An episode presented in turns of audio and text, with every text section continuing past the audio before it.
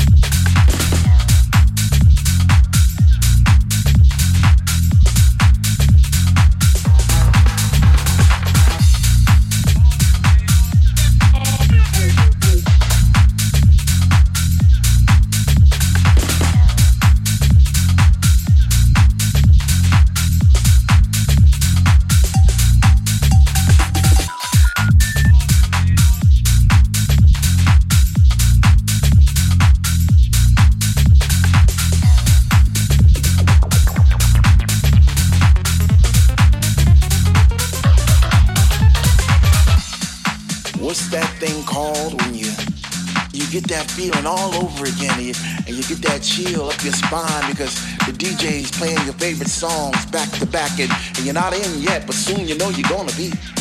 Oh man, what's that feeling called again?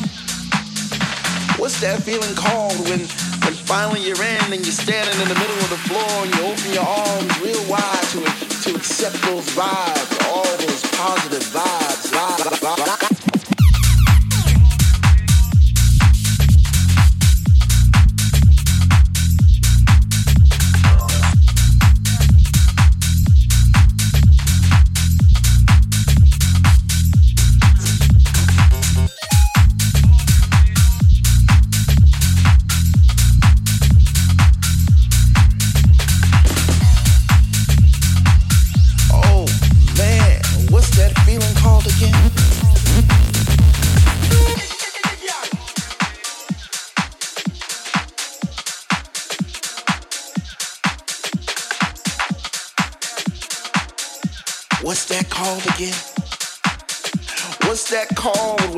one minute you're on one side in the room and the next minute you're on the other and you're not quite sure how you got there, but you know somehow, some way you, you travel through the sound and, and you did some twisting, some turns and, and, and next thing you know you're upside down and oh man, what's that called again? I, whatever it is, I like it.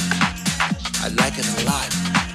Man, what's that called when your heart starts beating faster and faster and, and, your feet keeps moving and you know you should sit down but you can't because the DJ just started playing them Afro sounds, you know those Afro sounds bongos and congos and the shake, shake, shake, shake, shake, shake, shake, shake, shake, shake.